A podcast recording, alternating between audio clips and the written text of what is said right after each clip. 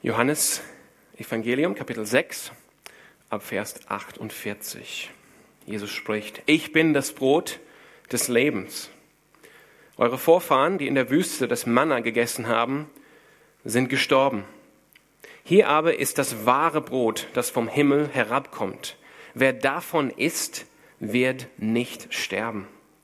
Ich bin das lebendige Brot, das vom Himmel herabgekommen ist. Wenn jemand von diesem Brot isst, wird er ewig leben. Dieses Brot, das ich ihm geben werde, ist mein Fleisch. Und ich gebe es hin für das Leben der Welt. Unter den Juden kam es daraufhin zu einer heftigen Auseinandersetzung. Wie kann dieser Mensch uns sein Fleisch zu essen geben? fragten sie. Jesus aber sagte zu ihnen, ich versichere euch, wenn ihr das Fleisch des Menschensohnes nicht esst und sein Blut nicht trinkt, habt ihr das Leben nicht in euch. Wer mein Fleisch isst und mein Blut trinkt, hat das ewige Leben. Und ich werde ihn an jenem letzten Tag auferwecken. Denn mein Fleisch ist die wahre Nahrung und mein Blut ist der wahre Trank. Wer mein Fleisch isst und mein Blut trinkt, der bleibt in mir und ich bleibe in ihm. Der Vater, der lebendige Gott, hat mich gesandt und ich lebe durch ihn. Genauso wird auch der, der mich isst, durch mich leben. Das ist also das Brot, das vom Himmel herabgekommen ist.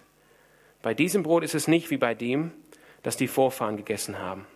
Sie sind gestorben, aber wer dieses Brot isst, wird ewig leben.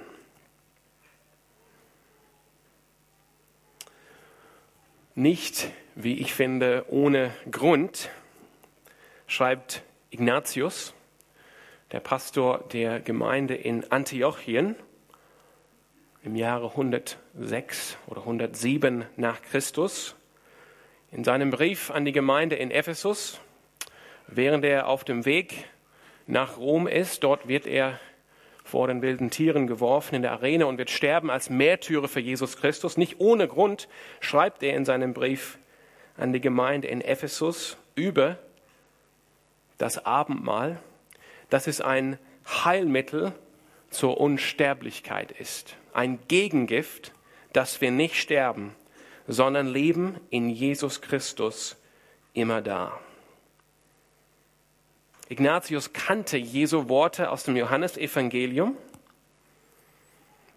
dass wer sein Fleisch isst und wer sein Blut trinkt, hat das ewige Leben.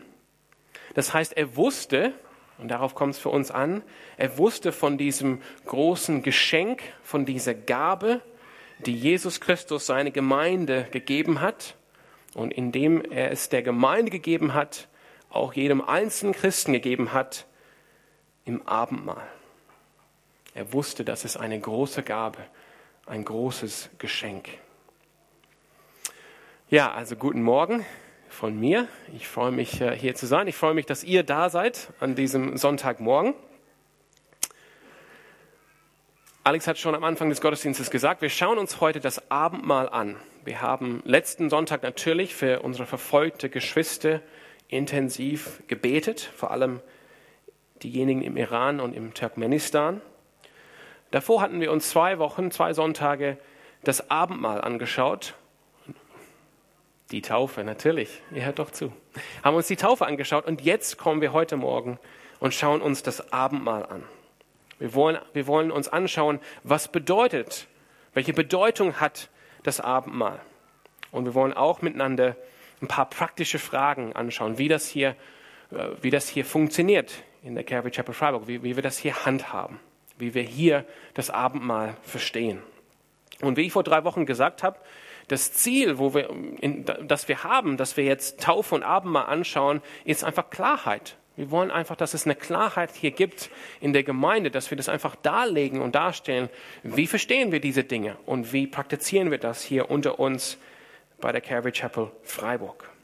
Und wie ich auch gesagt habe, in Bezug auf Taufe, diese Botschaft sollte hoffentlich euch ermutigen. Ermutigen diesmal, wenn ihr nachher das Abendmahl feiert, nicht nur heute, sondern hoffentlich auch in Zukunft. Und es sollte uns auch eine Hilfe sein so mit mehr Achtsamkeit oder Aufmerksamkeit das Abendmahl zu feiern. Auch mit mehr Freude, dass wir mehr so wissen, was tun wir, wenn wir das Abendmahl feiern und vor allem, was empfangen wir von unserem Herrn Jesus Christus. Das heißt, heute schauen wir uns kurz an die Bedeutung des Abendmahls. Dann schauen wir sehr, sehr kurz rein in die verschiedenen Ansichten zum Abendmahl, das es gibt. Aber da wollen wir nicht den Fokus legen. Und dann als dritter Punkt schauen wir uns ein paar praktische Fragen an. Und das ist einfach der, ähm, bei Taufe so gewesen, dass es nicht ähm, gepasst hat in der einen Predigt. Aber ich würde gerne durch diese drei Punkte kommen in der Predigt heute. Genau. Und nach der Predigt ähm, feiern wir gemeinsam das Abendmahl. Genau, also was ist das Abendmahl und was, welche Bedeutung hat das Abendmahl? Das ist die erste Frage für heute Morgen. Als wir, die, als wir uns die Taufe angeschaut haben, haben wir gesehen, dass die Taufe zusammen mit dem Abendmahl werden bezeichnet als, zwei, als die zwei Sakramente oder zwei Verordnungen. Und ihr könnt gerne diese Predigt euch nochmal anhören oder zum ersten Mal anhören. Die ist auf der Webseite und auch in den, in den Apps für Podcasts und so weiter. Da habe ich ein bisschen drauf eingegangen, was Sakrament, Verordnung und so weiter heißt. Aber das sind die zwei Sakramente oder zwei Verordnungen, die Jesus seine Kirche, seine Gemeinde gegeben hat. Und wir haben miteinander angeschaut und gesehen, was heißt letztendlich Sakrament oder was heißt Verordnung. Das ist eine, eine Handlung. Also die Taufe ist eine Handlung. Das ist nicht nur ein Wort. Das, da geht eine Handlung dazu. Ebenfalls ist es mit dem Abendmahl. Da geht eine praktische, eine Handlung dazu. Und diese Sakramente sind ähm, sichtbare, heilige Wahrzeichen und Siegel. Und die sind uns von Gott gegeben, damit Gott dadurch uns die, die Verheißung des Evangeliums desto besser, dass wir, die, dass wir diese Verheißung desto besser verstehen können und dass wir mit diesen Verheißungen versiegelt sind. Ich sage das nochmal, das sind sichtbare, wir sehen das Brot und den Wein, wir sehen das Wasser der Taufe, das sind sichtbare Zeichen. Das ist ja interessant, in dem Text, was am Anfang des Gottesdienstes vorgelesen wurde, sehen wir, dass das auch beim Passamal genauso war. Gott hat durch Mose zu dem Volk Israel gesprochen und hat gesagt, das ist ein Zeichen. Ich gebe euch jetzt ein Zeichen. Ein Zeichen deutet auf eine andere Realität. Ein Zeichen deutet auf etwas anderes. Das heißt, Taufe und Abendmahl deuten auf was anderes. Das sind Zeichen. Und die sind Zeichen, die Gott uns gibt, hier im Neuen Testament, die Jesus uns gibt als seine Gemeinde, damit wir die Verheißung des Evangeliums umso besser verstehen und damit wir mit diesen Dingen versiegelt sind. Das heißt, Gott setzt ein Siegel auf uns, dass diese Dinge für uns gelten. Wir gehören dazu. Diese Verheißungen sind vor allem, aber nicht nur, dass er uns unsere Sünden vergibt. Und, wie wir im letzten Lied miteinander gesungen haben, dass wir die Hoffnung haben auf das ewige Leben. Und diese Verheißungen sind nicht einfach so gegeben von Gott, sondern die sind uns gegeben aufgrund dessen, was Jesus Christus für uns am Kreuz vollbracht hat. Bestätigt darin, dass Gott ihm am dritten Tag von den Toten auferweckt hat. Und wo wir gesehen haben, dass Taufe das Zeichen ist, dass wir den Weg der Jüngerschaft mit Jesus beginnen, den Weg der Nachfolge mit Jesus beginnen, dass wir, dass wir durch die Taufe eingehen in, das in den Leib Christi. Und Leib, für diejenigen, die vielleicht noch nicht so anfangen können mit dem christlichen Glauben, ist einfach ein Bild, was das Neue Testament, das Vermächtnis von Jesus und seinen Apostel gebraucht, um von der versammelten Menschheit zu sprechen, die zu Jesus Christus gehören. Das heißt, Taufe ist das Zeichen, dass wir hineingehen, wenn man will, in die Gemeinde, in die Kirche. Wir beginnen den Weg der Nachfolge mit Jesus. Wir werden mit ihm vereint in seinem Tod unter das Wasser und in seiner Auferstehung wieder aus das Wasser raus. Unsere Sünden werden uns weggewaschen und wir bekommen, also zumindest das Taufe ist das Zeichen davon, die Gabe des Heiligen Geistes. Das heißt, Taufe ist das Zeichen, dass wir ein Jünger Jesu werden. Abendmahl ist das Zeichen, dass wir, wie wir es auch so schön gehört haben von Jesus in Johannes 6, dass wir in ihm bleiben. dass wir in Jesus Christus bleiben, dass wir, dass wir bleiben in der Gemeinschaft mit Jesus Christus und mit den Seinen, mit seiner Gemeinde, mit den anderen, die zu ihm gehören. Das heißt, die Taufe ist ein für alle Mal. Du kannst nur einmal den Weg der Nachfolge beginnen, auch wenn du von dem Weg wieder irgendwann abkommst. Wenn du dann zurückkommst zu den Weg, bist du nicht am, wieder am Startpunkt, sondern du gehst einfach ab dem Punkt weiter. Taufe ist ein für alle Mal. Du kannst nur einmal den Weg der Jüngerschaft beginnen. Aber Abendmahl ist was anderes. Abendmahl wird wiederholt durch unsere christlichen Leben hindurch als Zeichen immer wieder dass wir zu Jesus Christus gehören, dass wir in Gemeinschaft mit ihm stehen. So wie Mareiche das so schön gesagt hat, dass wir seine Kinder sind, Gottes Kinder sind, dass wir zu ihm gehören. Und so sagt es auch Jesus und seinen Jüngern, tut das, so oft ihr trinkt, so oft ihr trinkt, nicht einmal, sondern so oft ihr trinkt, zum Gedenken an mich. 1. Korinther 11, 25, zitiert von Paulus dort. Und wir haben das auch gesehen bei der Taufe. Glaube ist sehr wichtig für Taufe. Glaube ist auch wichtig für das Abendmahl. Aber es ist nicht das, was sozusagen total im Mittelpunkt steht oder als erstes betrachtet werden soll, sondern als erstes, was betrachtet werden soll beim Abendmahl, ist die Einladung, die Jesus Christus ausspricht. Kommt zu mir kommt zu meinem Tisch, habt Gemeinschaft mit mir. Und wenn wir zu seinem Tisch kommen und, und das Abendmahl empfangen und zu uns einnehmen, dann dadurch bestätigt Jesus Christus zu uns, dass, die ganzen, äh, dass, der, dass der ganze Segen der Erlösung, alle Verheißungen des Evangeliums, dass sie wahrhaftig unsere Verheißungen sind, dass wir Anteil daran haben. Das heißt, wenn du die Einladung folgst und zu, zu dem Tisch von Jesus Christus kommst, dann bekommst du das bestätigt. Auch du gehörst persönlich zu ihm.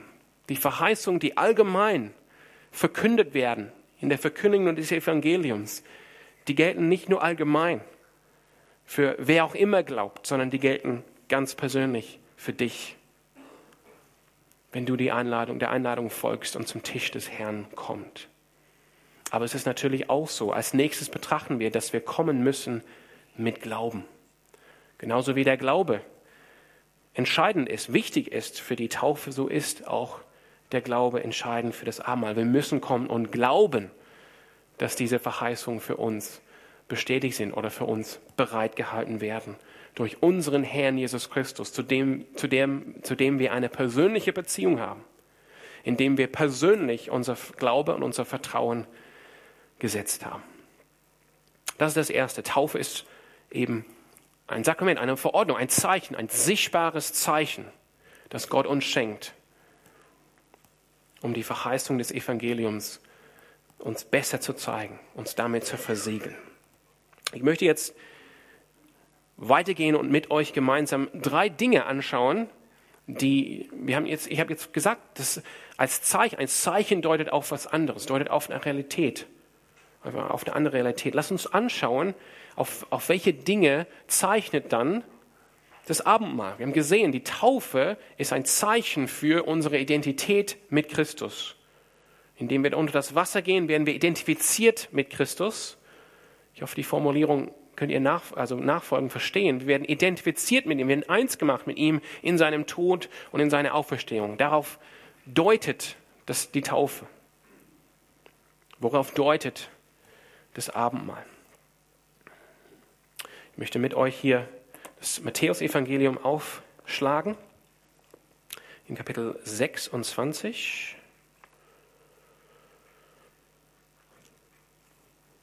Und wir lesen auch die Verse 26 bis 28.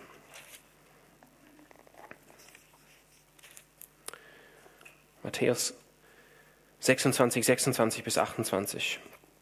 Wir sind hier am letzten Abend, an dem Jesus später gefangen genommen wird im Garten Gethsemane. Im weiteren Verlauf des Essens nahm Jesus Brot, dankte Gott dafür, brach es in Stücke und gab es den Jüngern mit den Worten, nehmt und esst, das ist mein Leib. Dann nahm er einen Becher mit Wein und sprach ein Dankgebet, gab ihn den Jüngern und sagte, trinkt alle daraus, das ist mein Blut, das Blut des Bundes, das für viele zur Vergebung der Sünden vergossen wird.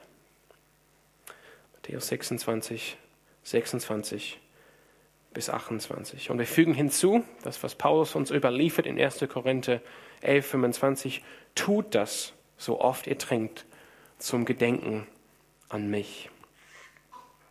So wie das Wasser der Taufe Tod und Auferstehung Christi symbolisiert oder bezeichnet, oder dass wir reingewaschen werden von unseren Sünden, so ist das Abendmahl ein, ein Symbol oder ein Zeichen für das Brechen des Brotes und das Ausgießen aus dem Kelch. Das heißt, Jesu Leib wird gebrochen für uns am Kreuz und das Brechen des Brotes ist ein Zeichen dafür, soll uns daran erinnern, soll darauf hindeuten, soll das klar machen. Genauso wie das Brot gebrochen wird, wurde Christi Leib für uns am Kreuz gebrochen.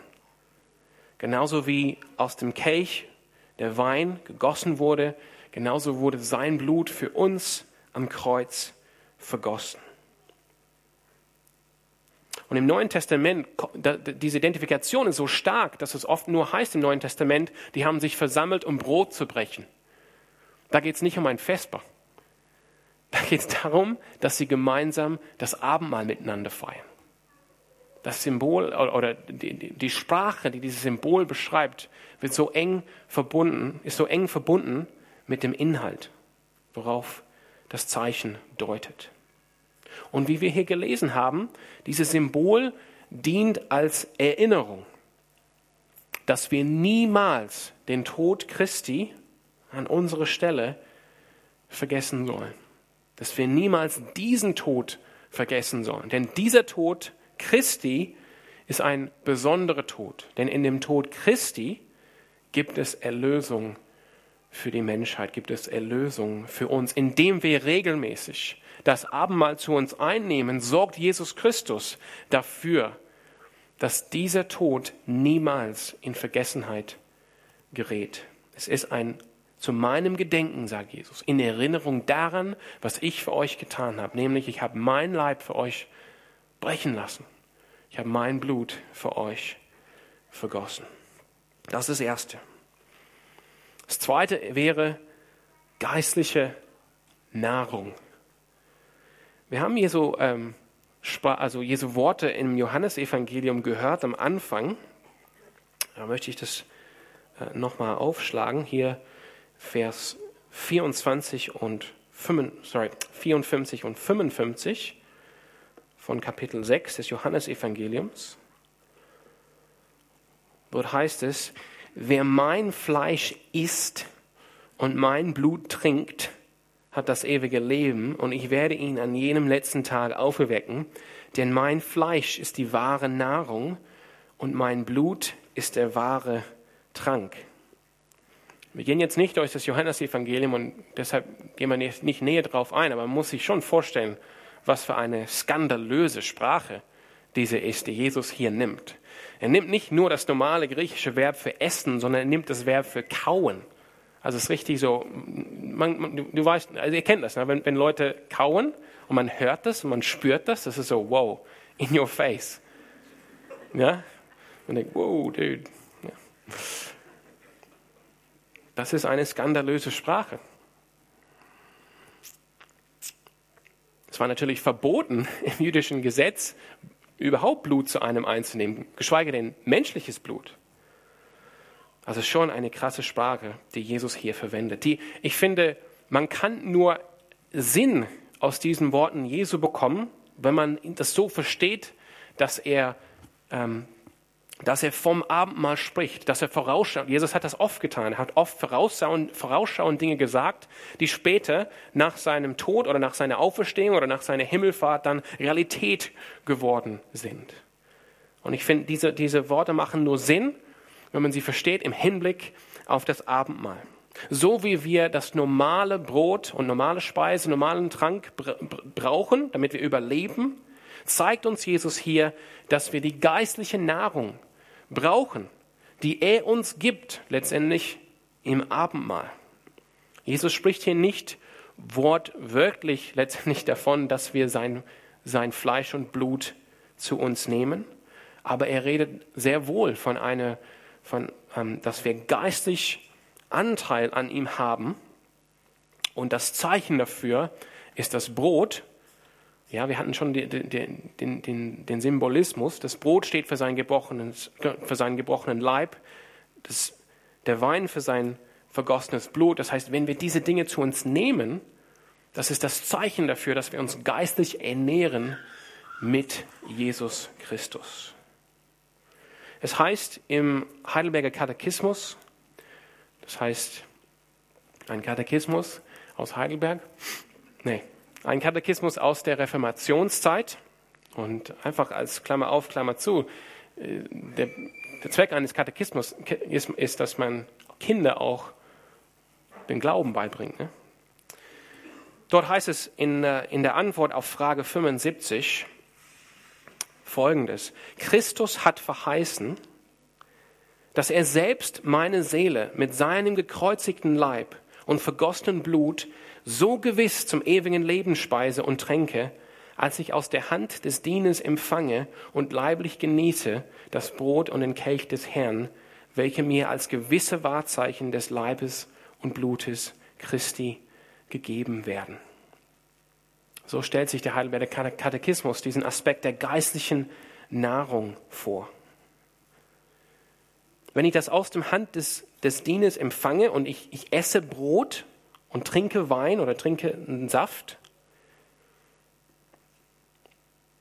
ich bekomme nämlich die Verheißung von Christus, dass er selbst meine Seele mit seinem gekreuzigten Leib und seinem vergossenen Blut zum ewigen Leben speise und trinke.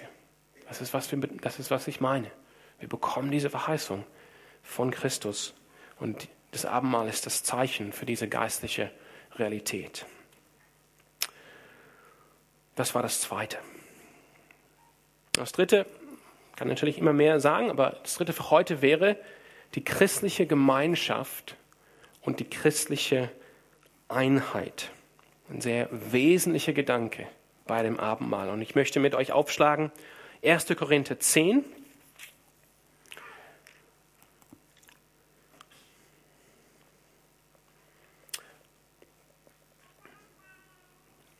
Und ich lese, ich lese ab, schon ab Vers 16, 1. Korinther 10, ab Vers 16. Dort schreibt der Apostel Paulus, beim Mahl des Herrn, also beim Abendmahl, trinken wir aus dem Becher, für den wir Gott mit einem Dankgebet preisen. Bedeutet das nicht, dass wir alle Anteil haben an dem, was das Blut Christi für uns bewirkt hat? Wir brechen das Brot in Stücke und essen davon, bedeutet das nicht, dass wir alle Anteil an dem haben, was Christus durch die Hingabe seines Leibes in den Tod für uns getan hat? Das wiederholt in gewisser Weise den Gedanken, den ich euch gerade mitgegeben habe.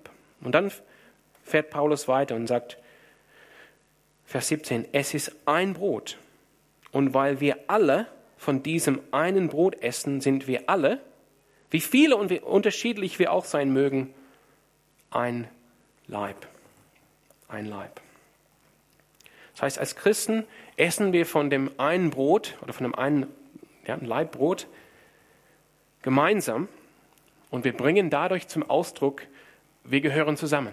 Wir haben Gemeinschaft miteinander. Wir haben eine Einheit miteinander. Und diese Einheit und diese Gemeinschaft haben wir nicht aufgrund dessen, dass wir alle miteinander verwandt sind, wie in diesem jordanischen Dorf, sondern diese Einheit und diese Gemeinschaft, die wir miteinander haben, ist stärker als die Beziehung, die wir haben mit unseren Verwandten durch Blut. Das ist eine Einheit und eine Gemeinschaft, die sich ergibt aus unserer neuen Familienzugehörigkeit, dass wir zu Jesus Christus gehören. Und indem wir hier gemeinsam essen, das ist auch ein, das ist auch ein, ein Bild, ein Zeichen dafür von dieser geistigen Realität. Wir alle gehören hier zusammen. und sind ein Leib. Das heißt, Abendmahl ist das Zeichen, dass wir in Gemeinschaft mit Jesus Christus bleiben. Wir bleiben in ihm.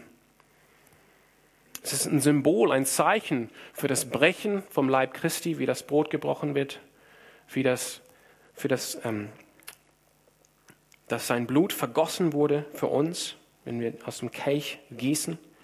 Es ist wahre geistliche Nahrung, die wir bekommen, wenn wir der Einladung folgen und zum Tisch unseres Herrn kommen. Und es ist ein Ausdruck von unserer Einheit und Gemeinschaft.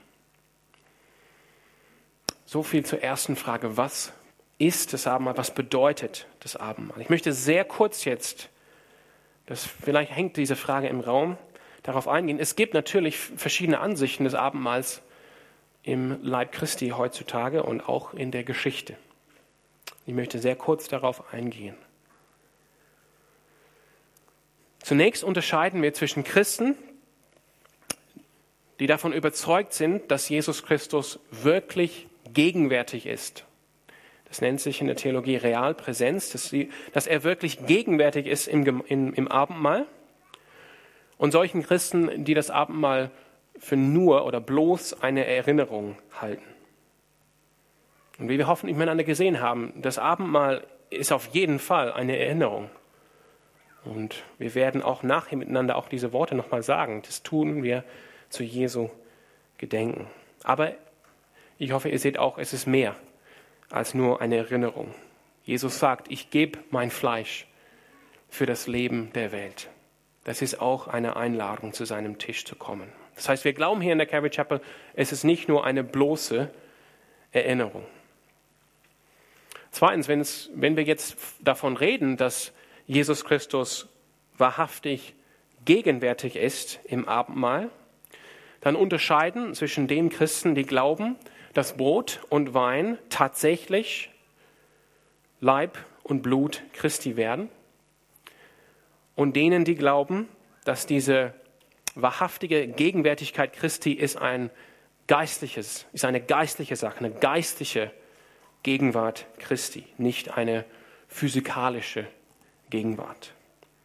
Und da befinden wir uns als Calvary Chapel Freiburg. Wir glauben, wenn wir miteinander das Abendmahl nehmen, dass Jesus Christus wahrhaftig gegenwärtig ist unter uns. Aber er ist es nicht physikalisch, leiblich, körperlich in dem Brot oder in dem Wein, sondern geistlich. Er ist geistlich gegenwärtig unter uns. Und dann als Ergänzung unter den Christen, die glauben, dass Jesus Christus körperlich physikalisch gegenwärtig ist, gibt es denen, die diese Lehre definiert haben. Das sind zum einen die römisch-katholische Kirche, natürlich, und die lutherische Kirche. Und es gibt denen, die das als Geheimnis lassen, das nicht definiert haben. Das wäre die ostorthodoxe Kirche. Wenn ihr Fragen zu diesem Punkt habt, kommt gerne nachher auf mich zu. Ich möchte jetzt ähm, zum letzten Punkt kommen. Lass uns uns ein paar praktische Fragen stellen zum Abendmahl hier in der Calvary Chapel Freiburg. Wer soll am Abendmahl teilnehmen? Ich habe hier zwei Antworten auf diese Frage. Meine erste Antwort lautet, alle getaufte Christen. Alle getaufte Christen. Wenn Taufe das Zeichen ist, dass man das christliche Leben beginnt, dass man die, in die Nachfolge Jesu startet. Und wenn das Abendmahl das Zeichen ist, dass man in diese Gemeinschaft mit Jesus Christus bleibt, so folgt es, dass das Abendmahl ist für diejenigen, die auf diesem Weg unterwegs sind und die auch das Zeichen tragen, dass sie zu Jesus Christus gehören und sein Jünger sind. Und hier in der Calvary Chapel Freiburg aber, wir, wir, wir handhaben das jetzt nicht als eisernes Gesetz.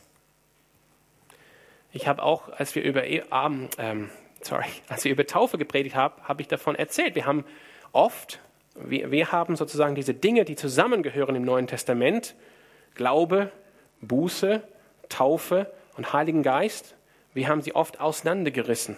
Wir haben Leute, die glauben, die Buße getan haben und die auf jeden Fall den Heiligen Geist empfangen haben, nur aus irgendeinem Grund haben sie nicht das Zeichen von dieser geistigen Realität. Die sind noch nicht getauft.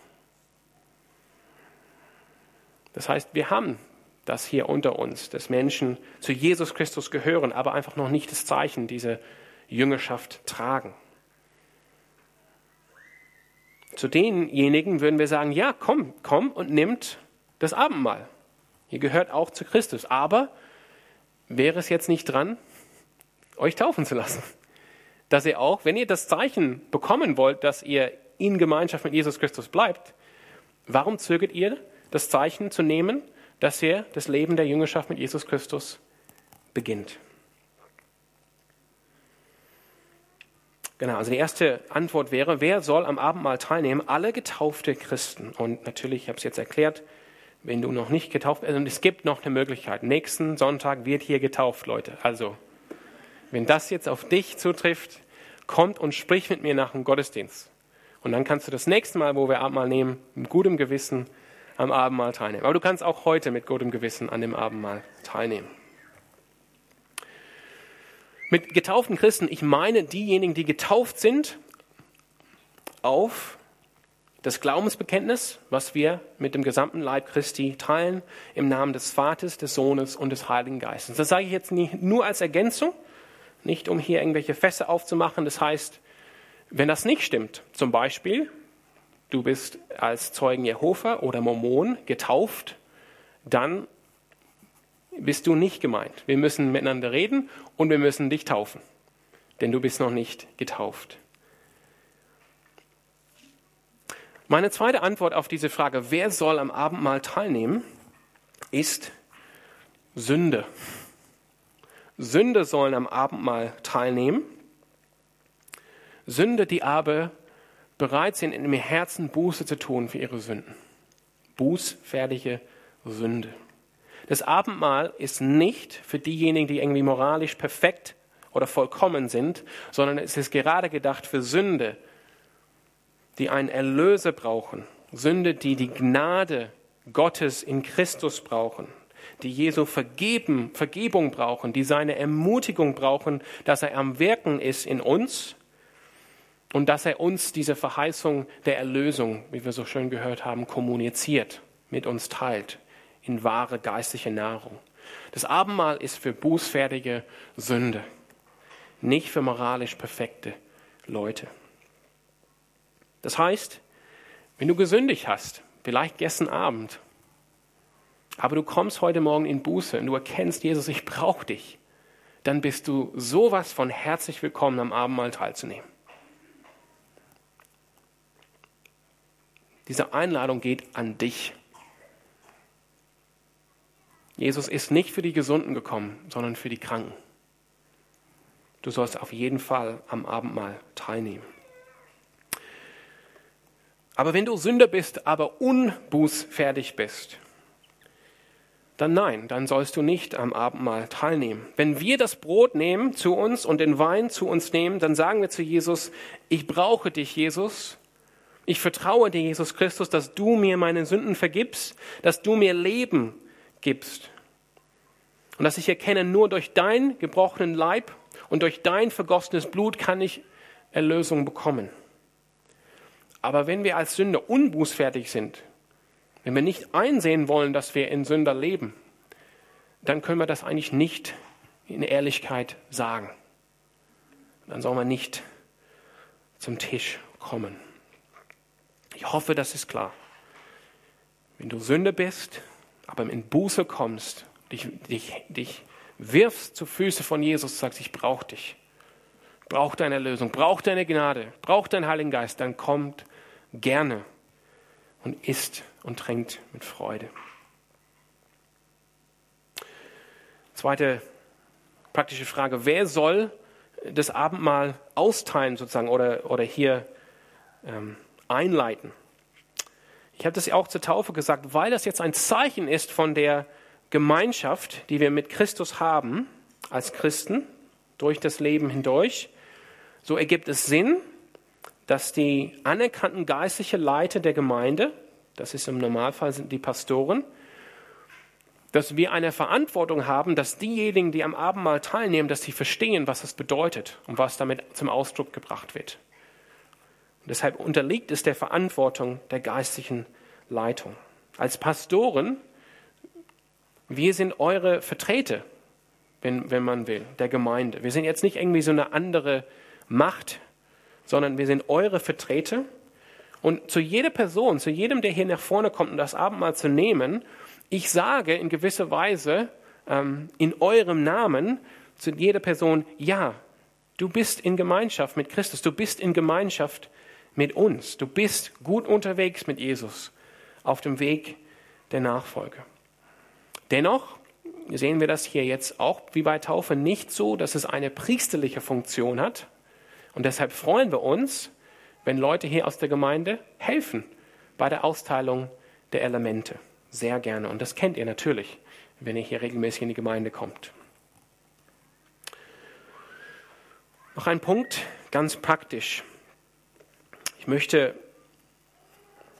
mit euch 1. Korinther 11 aufschlagen. Was gehört auch zur Vorbereitung auf das Abendmahl? Wir werden das nachher miteinander tun. Das heißt, lese ich das jetzt nur vor. 1. Korinther 11, 26 folgende. 1. Korinther 11, 26 folgende. Seid euch also darüber im Klaren. Jedes Mal, wenn ihr von dem Brot esst und aus dem Becher trinkt, verkündet ihr den Tod des Herrn, bis er wiederkommt. Wer daher auf unwürdige Weise von dem Brot isst oder aus dem Becher des Herrn trinkt, der macht sich am Leib und am Blut des Herrn schuldig. Deshalb soll sich jeder prüfen und erst dann soll er von dem Brot essen und aus dem Becher trinken. Bis Vers 28. Das heißt, es bedarf dieser Selbstprüfung. Es spricht hier von einer unwürdigen Weise, das Abendmahl zu sich einzunehmen. Und ich möchte einfach darauf hinweisen, das bedeutet nicht, dass es unwürdig ist, wenn man als Sünde nach vorne kommt, um das Abendmahl einzunehmen. Ich hoffe, ich habe das klar gemacht. Das Abendmahl ist da für Sünde. Es ist natürlich unwürdig, wenn ich weigere, meine Sünde anzuerkennen und trotzdem komme. Das ist natürlich unwürdig.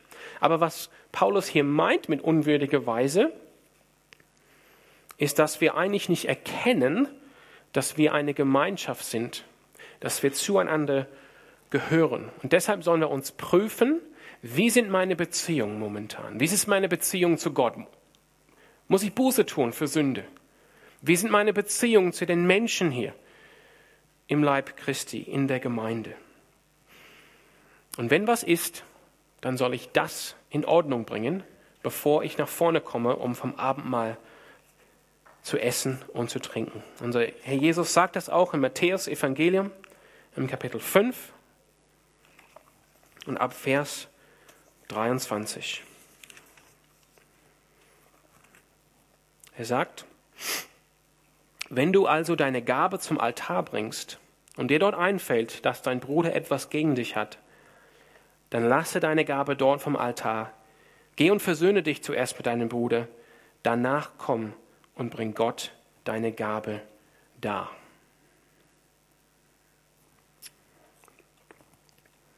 Darum geht es, dass wir nicht erkennen, den Leib des Herrn bedeutet nicht, dass wir erkennen, was jetzt, wofür Blut und Wein stehen, sondern dass wir in dem Moment, wenn Streit gibt zwischen uns, dass wir nicht erkennen, indem wir gemeinsam von einem Brot isst, drücken wir unsere Einheit und Gemeinschaft aus. Und wenn dann irgendwas störend ist, dann müssen wir zuerst das wieder in Ordnung bringen, bevor wir nach vorne kommen.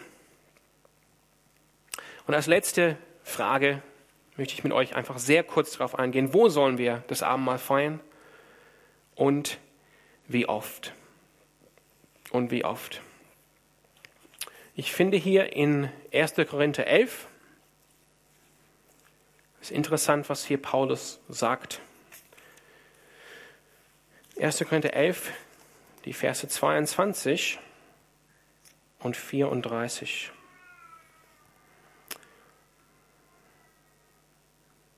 Oder ich lese auch den Vers 20. 1. Korinther 11, Vers 20. Das ist so am Anfang seine Worte über das Abendmahl. Wie sieht es denn nun bei euren Zusammenkünften aus? Also es geht hier um Zusammenkünfte. Dann in Vers 22 schreibt er, könnt ihr denn nicht bei euch zu Hause essen und trinken? Das heißt, die sind auf jeden Fall nicht zu Hause, wenn sie das Abendmahl miteinander feiern. Und dann noch Vers 34. Wenn jemand so hungrig ist, dass er nicht hungrig ist, dass er nicht warten kann, soll er zu Hause essen. Dann werdet ihr nicht durch eure Zusammenkünfte das Gericht Gottes über euch bringen. Das heißt, eben weil das so ein zentraler Teil des Abendmahls ist, dass wir damit unsere Einheit zum Ausdruck bringen, halte ich das für richtig, was Paulus hier sagt. Wir machen das bei unseren Zusammenkünften, wenn wir zusammenkommen als ein Leib, als Gemeinde. Und letztlich, wie oft, ich möchte da sehr kurz mit euch zwei Stellen, ich bin richtig kurz, Apostelgeschichte 2, Vers 42. Dort heißt es von der ersten Gemeinde in Jerusalem, was hat ihr geistliches Leben, was hat sie gekennzeichnet als Gemeinde? Apostelgeschichte 2, 42. Was das Leben der Christen prägte, waren die Lehre, in der sie, die Apostel sie unterwiesen, ihr Zusammenhalt in gegenseitiger Liebe und Hilfsbereitschaft, das Mahl des Herrn und das Gebet. Und in Apostelgeschichte 20 und Vers 7 bekommen wir Einblick in eine bereits etablierte Praxis. Apostelgeschichte 20, Vers 7. Am letzten Abend, es war ein Sonntag, der erste Tag der Woche, kamen wir und die Geschwister der Gemeinde von Troas zusammen, um das Mahl des Herrn zu feiern. Paulus hat es ja auch im 1. Korinther gesagt, wenn ihr zusammenkommt. Und es war die Praxis der Kirche bis, ähm, also jahrhundertelang, jeden Sonntag das Abendmahl zu feiern. Das heißt, man kann es, genau, man kann es so häufig feiern, jede Woche, wenn wir zusammenkommen, am ersten Tag der Woche, am Sonntag. Das heißt, wir versuchen hier in der Calvary Chapel Freiburg, wir feiern das nicht, natürlich nicht jeden Sonntag, aber wir versuchen in unseren Gottesdiensten, dass ungefähr einmal die Woche hier das Abendmahl gefeiert wird. Entweder an einem Mittwochabend, am Sonntagmorgen oder einem Sonntagabend. Genau. Damit komme ich jetzt zum Ende und wir werden jetzt das Abendmahl miteinander feiern. Und ich möchte euch einfach ermutigen, jetzt wirklich mit aller Freude auf die Einladung Jesus zu hören, nach vorne zu kommen und wirklich das zu erleben, dass, dass Jesus Christus euch speist und tränkt mit wahren geistlichen Nahrung. Und dass ihr wisst, wenn ich das Abendmahl nehme, damit bekomme ich diese Gabe, dieses Geschenk von meinem Herrn und Erlöse, dieses, diesen, diesen Heilmittel der Unsterblichkeit, dass ich in Jesus bleibe und er in mir. Amen.